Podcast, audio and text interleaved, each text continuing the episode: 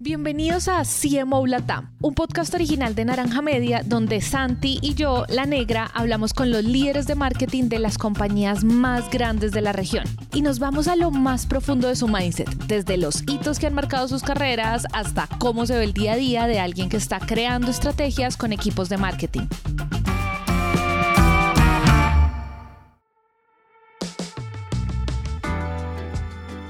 En este episodio conversamos con Ana Menéndez, directora de marketing de México y Centroamérica de Avon, una compañía en la que lleva más de 16 años.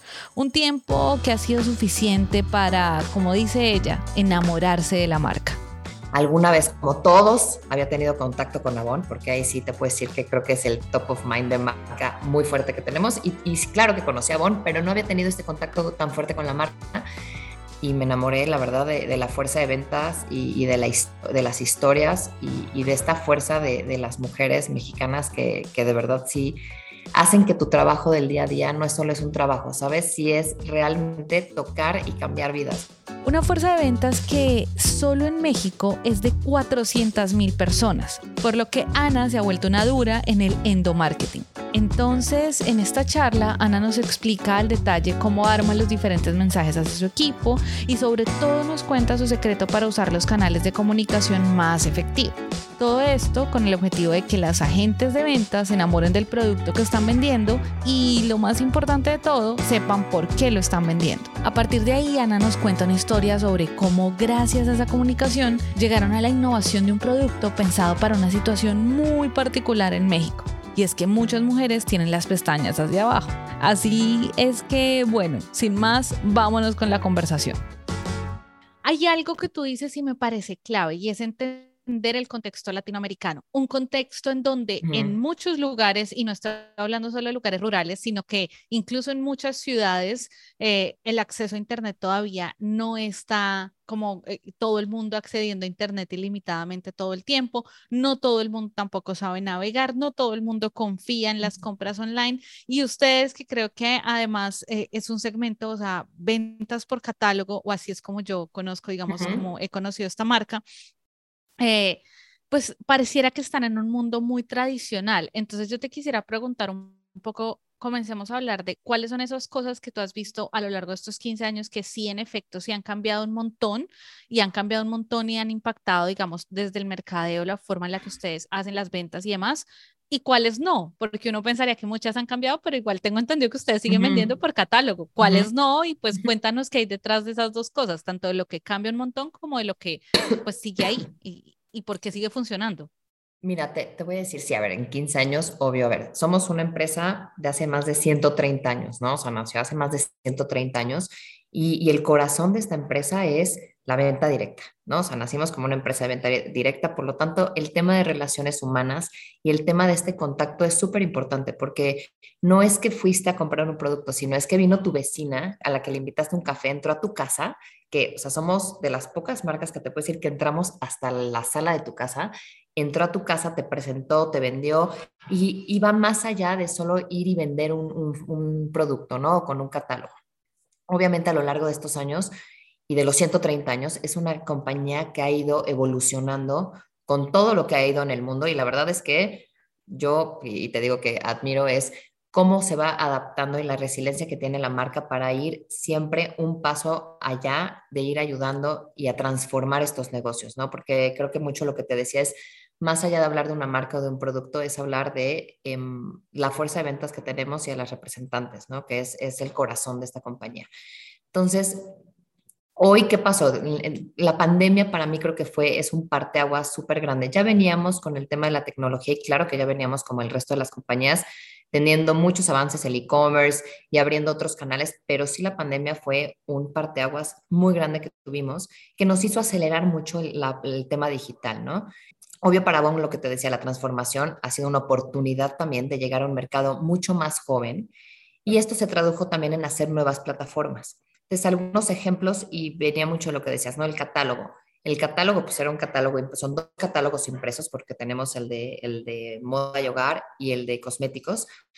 Y cada 15 días son más de un millón de catálogos eran. Y esto empezó a ser de manera ahora sí digital. Entonces lanzamos el catálogo Avon Móvil, que es una herramienta que tú puedes compartir tu catálogo digital a clientes a través de cualquier red social, mensajería instantánea o correo electrónico, ¿no? Y la verdad es que es muy fácil accesar y es como una manera muy friendly de ver el, catálogo. Y otra cosa también que se lanzó que a mí me encanta y se me hace algo padrísimo, es el Avon Virtual Try-On. Y esta es una tecnología avanzada de belleza inteligente que hace una realidad aumentada. Entonces tú puedes estar comprando en, el, en el catálogo y ahí te puedes probar que el labial, pero que el make-up, pero la máscara. Entonces es como una manera también de interactuar con el producto, ¿no? Y, y, poderlo probar. Pero es algo importante es como recordar que somos una compañía de contacto y de relaciones humanas y eso aunque crecimos en esta parte tecnológica, esta parte humana no la, no la pierde, ¿no? Y, eso me parece que nos hace diferentes y nos hace especiales con, con el resto de cualquier otro producto. Oye, yo quería, yo quería hacerte una pregunta yendo, yendo por ese lado entre las cosas que cambian y las cosas que no han cambiado, pero cuéntame un poquito, o sea, desde pensando en todo el, en el despliegue de todas estas personas eh, que venden para ustedes, ¿cierto? Como todo este, todo esto, esto es un, yo creo que esto es una comunidad, no se recuerda, creo que ya lo mencionaste, pero ¿cuántos son, cuántas personas en este mm. momento?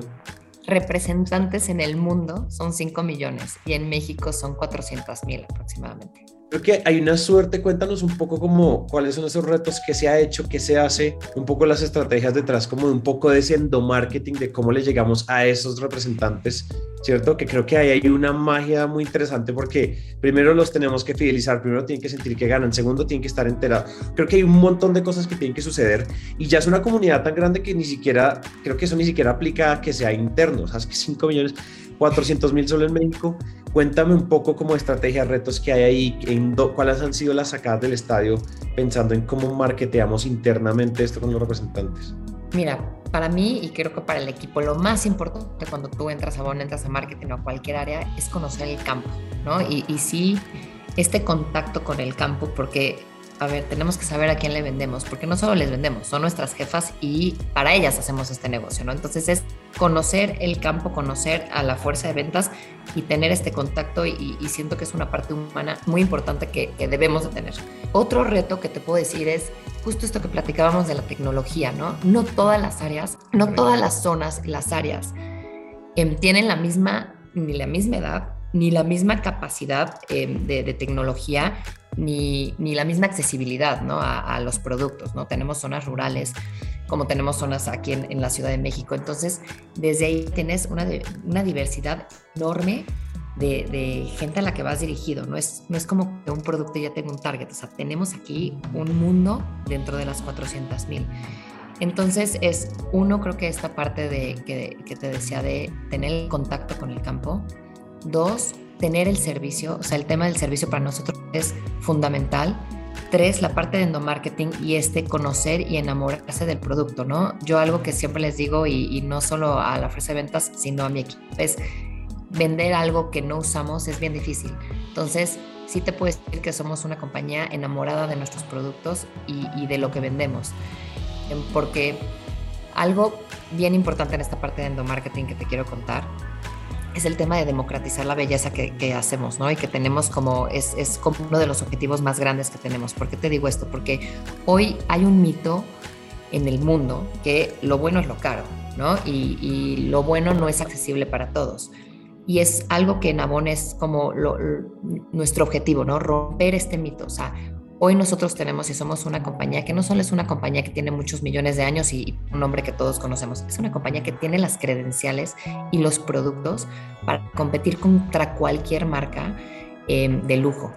¿Y por qué te lo digo? Porque sí este tema de em, las credenciales, tenemos em, los laboratorios, pero tenemos las patentes, pero tenemos, entonces todo esto es con que nosotros educamos a la fuerza de ventas, ¿no? Que ellas conozcan que los productos que ellas tienen, no porque sean de menor precio, es un producto peor que el que vas a encontrar en, en otra marca al revés.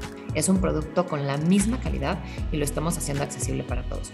Y también el, hacer hoy el, el, reto que tenemos y la fuerza que estamos haciendo y un poco como el cambio de, mindset es em, el educar sobre producto, ¿no? No solamente sobre una campaña, sino educar sobre nuestros productos y hacer que la fuerza de ventas sepa perfectamente cómo vender y por qué vende el producto. Y sobre todo es el saber que están enamoradas ellas de los productos que venden, ¿no? Que te digo que para mí es como el número uno para poder vender cualquier producto. O sea, vender un producto que tú no estás enamorado es bien difícil. Yo te quiero preguntar algo porque lo que dices, yo digo, wow, me encanta. Y luego me acuerdo que yo siendo, o sea, cofundadora de una empresa muy chiquita, nosotros somos 30 personas, eh, comparado con 400 mil solo en México, a veces yo siento que uno da mensajes y como que se pierden en el espacio, como que la gente, bueno, e, eso fue paisaje. Ahora, yo te quiero preguntar por cómo, o sea, me encanta porque yo digo, claro, Ana tiene toda la razón, la gente tiene que saber del producto, tiene que entender, pero ahora te quiero preguntar es, ¿cómo? O sea, ¿cómo le haces llegar un mensaje y además cómo terminas incluso qué sé yo, no sé si garantizando, pongámoslo entre comillas, pero ¿cómo haces para que digas, bueno, sí, envié el mensaje y no solo cumplí con enviarlo, sino en efecto, sí, sí entendieron, están súper entrenadas de todo. Entonces yo quiero que demos doble clic y nos cuentes un poquito de los cómo. Sí, y justo eso que dices, y mira, mi jefe que, que es con el tema este de, de los mensajes y de la comunicación, es bien bien duro, ¿no? Y tiene toda la razón, porque, a ver, escuchar no es entender. ¿No? Justo eso que dices, si todo el mundo te escucha, pero a veces no te entienden lo que estás diciendo. Y darle el mismo mensaje y que todo el mundo lo entiende igual, súper complicado. Entonces te voy a decir algo que nosotros cambiamos. Uno, los objetivos. O sea, tenemos que tener tres objetivos cuando hay un lanzamiento. O sea, ¿qué queremos que se quede en la cabeza con tres cosas claras? No demos 20 mensajes porque esos 20 mensajes van a quedar dos que entendieron y esos dos, cada quien los va a entender de diferente manera. Entonces son mensajes súper cortos, mensajes muy claros y en el tema de entrenar, que te, que te cuento un poco como la parte de, entrenar de producto, es yo lo que le pido a mi equipo, lo tenemos en, son diferentes categorías, ¿no? Entonces, por hablarte un poco de la parte de cuidado de la piel. El cuidado de la piel, generalmente todos en el mundo somos humanos y los humanos de rutinas, ¿no? Todo mundo tiene rutinas. Entonces, lo mismo pasa con el cuidado de la piel. Hay que entrenar en base a una rutina. Yo me limpio, trato y yo me hidrato y ya luego haces el resto. Entonces siempre es como limpio, trato y hidrato. Y en base a eso tenemos que tener nuestras rutinas de cuidado de piel y en base a eso ya tenemos ahí qué línea debería de ir para cada tipo de piel, qué edad, etcétera, ¿no? Pero creo que el tema es tener mensajes súper claros y mensajes cortos. Y igual cuando abordan a las personas o cuando van a hacer alguna, alguna venta, es este tema de primero escuchar qué te está pidiendo el, consumidor antes de abordar con lo que nosotros queremos darle, ¿no? Entonces es como un poco al revés, o sea, no llegar nosotros a abordar, sino escuchar más qué es lo que necesita este consumidor para ver qué le voy a recomendar y ahí ya se me abre como otro, otro bloque para ya poder entrar. Entonces es como un poco, y es porque, o sea, la verdad es que cada categoría tiene un, un, trato diferente. O sea, te decía, el cuidado de la piel es mucho los tres pasos, rutinas y ser súper claro con estos tres pasos. Em, la parte de fragancias. La parte de fragancias más un poco hablarle y explicar un poco los tipos de fragancia, ¿no? O sea, ¿qué, ¿por qué una fragancia es más cara que otra? ¿Qué tiene esta que tiene aceites que la otra? ¿Cómo, ¿Cómo está compuesta una fragancia? Entonces es como un poco el darles el conocimiento de los productos antes de darles los lanzamientos y ahí dar 800 lanzamientos que luego ni vas a entender para qué sirvió cada. Entonces, sí tenemos súper establecido en cada una de las categorías cuáles son los focos que tiene que estar entrenado el campo y de ahí cuáles son las marcas que debemos estar eh, reforzando en campo. Y digamos, quiero también preguntarte por, y esos mensajes una vez están claros y todo, ¿qué canales, eh, digamos, te han sido muy efectivos? Por ejemplo, en Latinoamérica se habla mucho de el boom que hay en WhatsApp, no, no boom porque sea nuevo, sino boom porque es que no hemos logrado que en serio adaptemos otras herramientas, sino Latinoamérica se centra y centra su comunicación y demás en WhatsApp. Eh, entonces, no sé si al final terminas no sé, enviando todos estos mensajes, pero los envías y haces entrenamientos vía WhatsApp o terminan teniendo, qué sé yo, una propia plataforma o los has hecho presenciales, porque yo creo que otros CMOs que nos estén escuchando pueden estar justo en ese mismo reto y dicen, ya tengo el mensaje claro, pero resulta que no sé, al final igual hice un comunicado, lo mandé por correo y pues al parecer como que nadie lo vio. Mira, la, fuerza de ventas obvio está dividida en como en diferentes niveles. Entonces, cada uno de estos, de estos niveles tenemos una comunicación diferente porque cada uno tiene una manera de entender distinta. Entonces, sabemos e, al, primer nivel cómo le vamos a llegar con el mensaje, cuáles son los mensajes claros para que ellos a su vez cuando bajen este mensaje estemos alineados que este mensaje va a llegar. Yo cada semana tenemos un webcast de entrenamiento o un webcast con la fuerza de ventas, hay WhatsApps con la fuerza de ventas, o sea, en todos lo tenemos súper bloqueado y la comunicación tratamos de que sea lo más directa. O sea, yo estoy en los WhatsApp, o sea, yo, yo tengo el WhatsApp con la fuerza de ventas, de todos los días está revisando que en dudas que no llegó, que sí llegó, pero que si no entendieron bien algo. O sea, sí hay una comunicación y un canal abierto justo para, para este entendimiento, ¿no? Porque si no es fácil el, el filtrar un mensaje y que se haga un teléfono descompuesto que al final ya no llegue nada, sí son mensajes súper claros y una comunicación muy abierta y en cada uno de estos niveles que te, que te comento, va un, un tipo de comunicación para que sea el entendimiento mucho más claro. Sí, o sea, ya con 5 millones de personas, de representantes ahí, suena, y el tamaño que ustedes tienen suena como que lo tienen medio descifrado, pero me gustaría un poco y esto viene de nuestra experiencia de pronto en, empresas del tamaño de ustedes, no pasa tan seguido, pero cuéntanos un poco cuáles son los incendios que tienes ahorita, cuáles son los retos, qué es lo que te está trasnochando. Evidentemente, lo que nos puedas contar, lo que no sea confidencial, pues tenemos a todo el equipo de PR aquí observándonos. Entonces, cuéntanos un poco cómo, hasta dónde podamos llegar en la intimidad de los retos que tienes ahorita, o sea, ¿Qué es lo que te está quitando el sueño? No, no que te lo quite literal, pero cuéntanos un poco cuál es ese reto grande que te tiene así como emocionada y qué están haciendo para cumplirlo, para lograrlo, para sobrepasarlo. Mira, creo que un reto, a ver, retos, híjole, te, juro que estoy pensando porque tengo miles, pero creo que, creo que un, un, reto grande hoy que estamos haciendo un poco este cambio de mindset que te estoy contando del entrenamiento a producto, ¿no? Más que al entrenamiento a un lanzamiento, entrenar a producto. Y algo que, que a mí me, me es el, el tema de el servicio, ¿no? De cómo saber la demanda exacta que vas a tener en un producto. Al final nosotros producimos nuestros productos, entonces el, el tener este, esta asertividad en la demanda, no quedarle mal a ni una sola de estas representantes, creo que es el reto más grande que, tenemos. O sea, el, cómo cuidamos, que más allá de la comunicación, em, luego viene el tema de servicio y es un tema que, como te decía, o sea, aquí en marketing vemos holístico, ¿no? O sea, yo, me, yo tengo que estar pendiente desde que sale el producto hasta que la señora lo recibe en perfecto estado. Entonces, creo que este tema de, de es, un reto enorme que tenemos. Te quiero preguntar otra otra cosa y es que en las, todas las últimas, no sé, quizás 10 entrevistas que hemos tenido, nos hemos dado cuenta que las líneas entre, o sea, un momento en que eran muy marcadas esas líneas de hay un equipo de marketing y hay un equipo de ventas. Luego esas líneas cada vez son más difusas porque marketing ahora también vende y marketing también necesita cada vez dar más herramientas y demás como todo el tema digital. Pero hay otra línea que se está borrando un montón y es toda la innovación en el producto porque pues justamente marketing tiene la opción de llegar a ser esa, eh, justo ese puente que escucha, que está ahí pendiente en el mercado y que puede traer las innovaciones. Y justo como que te quiero preguntar, mm, ya nos contaste un poco cómo es la comunicación de ustedes hacia toda esta fuerza comercial, pero ahora me gustaría saber si tienes alguna historia o anécdota de cómo se han de pronto creado, modificado o, ah, cómo se han hecho innovaciones de producto a partir de, pues supongo yo que uno poder también tener 400 mil personas que te dicen, oye, la gente siempre se queja porque es que en definitiva este labial no le gusta a nadie, o sea, eh, y tiene estos problemas.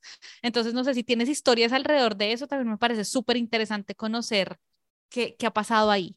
Mira, te voy a contar una que, me encanta porque es de hecho un producto súper ganador y es una máscara. En México, a ver, somos, toda la innovación se hace en un laboratorio en Estados Unidos, entonces es una innovación global, ¿no? Y obviamente tratamos de que se vaya aterrizando a cada mercado, pero todos tenemos la misma innovación. Algo muy diferente que tenemos en México, las mujeres mexicanas solemos tener las pestañas súper para abajo, muy para abajo y es bien difícil el mantener la pestaña china y usamos muchísimo rímel. Entonces, em, ninguna de las máscaras que teníamos cubría la necesidad de la, de la mujer mexicana, no teníamos. Fue de verdad que una, algo histórico que se hizo aquí en México porque se desarrolló una máscara para las pestañas de las mujeres mexicanas con una tecnología para las, para las pestañas de la mujer mexicana y se llama Shula. O sea, de hecho el nombre es como Shula, que es como muy, muy mexicano, ¿no? El, eres chula, chula. Me encanta. Em, ajá. Y justo te digo que el producto se hizo específicamente por una necesidad que se creó en este entorno, ¿no? Y, y sí es escuchar, obviamente, a la fuerza de ventas porque tenemos que la forma del, del colocador de la máscara, que la tecnología, no encontrábamos una que realmente cubriera todas estas necesidades hasta que se escuchó la voz ahora sí que de campo y se logró una máscara específicamente para la mexicana. Me encanta eso, me encanta eso y me encanta que además siendo una empresa que está en tantos países también pasen este tipo de cosas tan locales desde el nombre, que además en serio lo vamos a, me encanta que pasen ese tipo de innovaciones tan absolutamente locales. Eso, eso me gusta un montón y te quiero preguntar, digamos que si seguimos explorando por el lado de marketing, vayámonos ahora a, mencionaste por encima algunas de las herramientas que además suenan bastante interesantes, como este catálogo, como ahora la gente lo puede ver de forma virtual y demás, pero ¿Cuáles crees tú que han sido esas herramientas disruptivas que te han ayudado también a, darle mucho soporte a tu fuerza de ventas? Que me encanta además acá, como si es evidente que es un mercado en función de dar soporte y, a, esta cantidad de personas. Entonces, eh, ¿qué herramientas, digamos, te, te, han ayudado en ese camino como a, dar mucho soporte o que han sido como un parteaguas? Es que, mira, el, más grande fue el catálogo, ¿no? El catálogo digital es evidentemente la herramienta más grande que nos ha hecho cambiar completamente la manera en que vendemos eh, Avon, ¿no? Porque ya, ya lo puedes hacer, o tu catálogo físico, que lo vas a seguir teniendo, tu catálogo digital, pero eso te hace llegar a muchas más personas, mandárselo a muchas más personas y sobre todo llegar a un, a un público más joven. Y que te podría decir que ese para mí ha sido como el, el canal número uno. Y Creo que también un poco, igual no es tanto nuestro, sino como empoderamiento un poco del, del campo cuando fue el tema de la pandemia, ¿no? De sí ver un campo y unas representantes que se volvieron tiktokeras, que tenían sus propias páginas, que abrieron todo este tema de redes sociales que de verdad nos dejaba asombrados ver la manera en que se movieron para lograr esta, pues, este gestionamiento de su negocio, ¿no? Y, lograr en, en un mundo que nosotros no teníamos tan digitalizado ni tan tecnológico, cómo logran abrirse este espacio, ¿no? Y cómo hoy para nosotros ha sido un canal nuevo para explorar cosas, cosas nuevas, ¿no? O sea, el e-commerce, ya, ya tenemos mucho avance en e-commerce, entonces sí me parece que, esta parte em, del mundo tecnológico en cómo la fuerza de ventas se apalancó para crear su negocio es como el, el cambio más grande o el, el, el, digamos que el apalancamiento más grande que yo veo hoy. Y eh, pues yo creo que ya digamos que igual llevas tanto tiempo en mercadeo que ah, me quiero como, quiero saltar un poco como a esas cosas ya como tal de las marcas y demás. ¿Qué te ha servido, digamos, en función si otros CMOs tienen esos retos similares de un portafolio tan amplio, eh, una fuerza comercial tan amplia, porque creo que en tu caso yo tengo la sensación de que todo es así como números gigantes, o sea, todos son números gigantes. Eh, ¿Cómo haces para justamente comenzar a, decir, ok, eh, acabo, me meto con estrategia, acá estoy muy metida porque también incluso nos cuentas cosas como que estás hasta en el grupo de WhatsApp, pero al mismo tiempo supongo tienes que tener un montón de estrategia metido como que te ha funcionado para hacer ese balance como entre tener una mirada muy macro, pero al, mismo tiempo tener esa atención en el detalle. Em, te diría que un super equipo. La verdad es que, a ver, uno solo no hace nada y obvio, pero te digo, yo estoy en el, en el grupo y pero la verdad es que tengo un súper, súper equipo. Hay muchas personas en la mayoría te puedo decir que tengo en el equipo, son gentes que llevan mucho tiempo también, que se enamoraron de la marca. Entonces, cada una de las categorías está liderada por un gerente que tiene un expertise y un contacto con, con el campo enorme. Y esto, la verdad, hace que mi trabajo sea mucho más fácil, ¿no? De, poder yo tener esta mirada holística. Y por el otro lado, creo que es como el, eh, este acompañamiento, y hace rato lo mencionabas, ¿no? Como las compañías están muy separadas, pero ventas, pero marketing, pero... Y aquí tenemos un equipo comercial que trabaja mucho de la mano. O sea, para mí mis, mis métricas van de la mano con las del equipo de ventas y con las del equipo de supply y, y me parece que somos un, un equipo que no estamos em, tanto por células, ¿no? Estamos como trabajando mucho más alineados como un equipo. No, no estamos tanto por, por ahora sí que por áreas, ¿no? Estamos trabajando todo el tiempo, tanto mi equipo con, con sus pares como yo con mis pares, es un equipo muy integrado. Y eso te puedo decir que creo que es lo que ha hecho que pues ahora sí que nos ayude a dar una mirada mucho más holística, ¿no? El tener un equipo fuerte. Oye, cuando tú dices tener un buen equipo y un equipo fuerte, hagamos, hagamos zoom in, porque eso digamos que hasta aquí, para cada persona, un equipo bueno y un equipo fuerte significan diferentes cosas. Cuéntame un poquito para ti y sé lo más específica posible con esta respuesta. ¿Qué es un equipo fuerte? ¿Cuáles son las características que si, tú, si yo te teletransporto a otra empresa de otro tipo de industria, te transporto a una startup de Y Combinator, tú dices, yo necesito un equipo fuerte y eso tiene que tener esto, esto y esto. Como líder, ¿tú qué patrones encuentras en los equipos fuertes? Mira, primero creo que algo que, que a mí me gusta es este, no quiero decir talento incómodo, porque no es incómodo, este talento que te reta y que te saca un poco de tu área de confort, ¿no? Entonces, me encanta el tener la gente disruptiva y la que cuestiona, y la que siempre cuestiona, pero siempre cuestiona con una propuesta atrás. Eso me parece muy importante. Dos, tiene que ser un equipo que se complemente. No puedes tener a pura gente súper creativa ¿no? Necesitas un balance en el equipo, o sea, la parte analítica, por uno que es más creativo, pero uno que es más estratégico. Entonces, me parece que es, no te voy a decir que es una persona ni un perfil, sino que tienes que rodearte uno de perfiles, muchas cosas que, igual yo tenga de necesidad dentro de mi perfil para que me complementen a mí como, como líder y entre ellos como equipo, ¿no? Entonces te puedo decir que tiene que ser un equipo que se complemente, que tenga diferentes habilidades y sobre todo que tenga uno que es un equipo, em, para mí es muy importante que sea un equipo humano y que tenga la confianza de em, entablar estos cuestionamientos y, hacerte estas preguntas incómodas. Para mí eso sería como un equipo fuerte. Es, esta carnecita, esa respuesta estuvo fantástica. Te quería, y ya para también para respetar tu tiempo y para que no andemos corriendo, quiero cerrar, me gustaría cerrar preguntándote lo siguiente y es, definitivamente lo que te hemos, hemos, dicho mucho que pues, los CMOs son los que escuchan este show. ¿Qué consejo les darías tú sobre lo que se viene en marketing, no sé, 5 o 10 años? Es decir, ¿cuál dirías tú, cuál podría ser un consejo tuyo para los, los próximos directores de marketing, los actuales directores de marketing, los directores de marketing de toda la vida, que tengan en cuenta de aquí en adelante? Porque finalmente decíamos, sí, hay muchas cosas que cambian, otras cosas que no cambian, otras que se mantienen, pero digamos que desde tu curiosidad, ¿qué les podríamos decir? Bueno, a ver, yo te podría decir que sí la parte de a ver, tecnología, obvio, ¿no? Y creo que todos vivimos en este mundo que ya la tecnología es un must, ¿no? Y estar al día y que cada día sientes que te vuelves más viejo porque ya salió algo nuevo que no te enteraste. Pero un poco más allá pensando en la tecnología, que eso ya lo vamos a tener, yo creo que esta parte de la marca y la conexión humana. Y, y sí siento que es algo que se ha perdido, ¿no? Como, como que antes esta es mi, sensación, ¿eh? como que antes eras mucho más fiel a muchas marcas, hoy tienes tanta tendencia, ya casi no vas a la tienda, generalmente ya lo buscas en, redes, entonces pierdes mucho este contacto hasta el ir a la tienda y ver la tienda y sentir el producto. Entonces creo que esta falta de conexión em, con, la gente y con tu producto es, va a ser el reto más grande.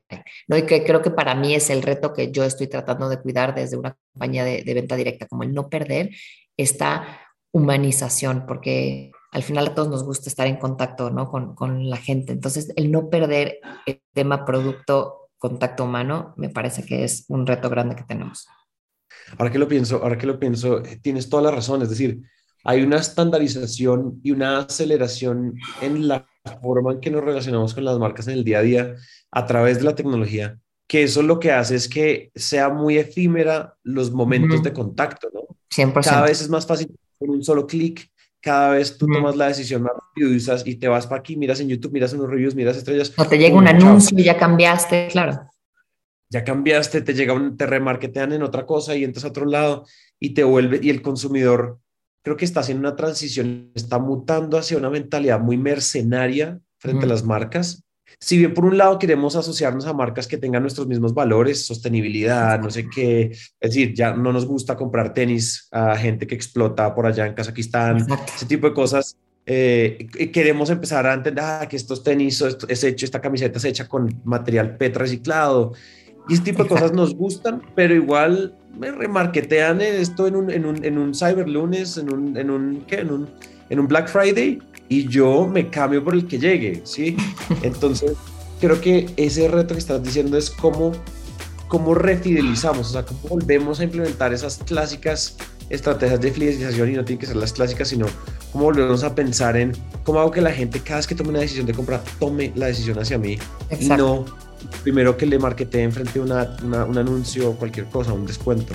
Sí, porque ya es otro producto y otro producto y entonces otra campaña y, llega un momento que ya ni siquiera les pones atención. La verdad es que tu atención se pierde rapidísimo, ¿no? Y estás viendo eh, Instagram o cualquier red social y ya te salieron 50 anuncios. Entonces sí creo que esta, eso yo lo digo como una falta de contacto humano, porque sí creo que esta humanización del producto con, con, la gente es lo que hoy nos, nos volvió a faltar. O sea, yo de verdad, creo que hace, o sea, no sé, hace muchísimo no me meto en una tienda, todo ya lo compras por, por internet, ¿no? Entonces, esta falta de esta, pues sí, de tener esta persona que se acerca contigo, que te vendía el producto, que se acercaba, es, es lo que hoy en día me parece que es lo que más nos va a hacer falta.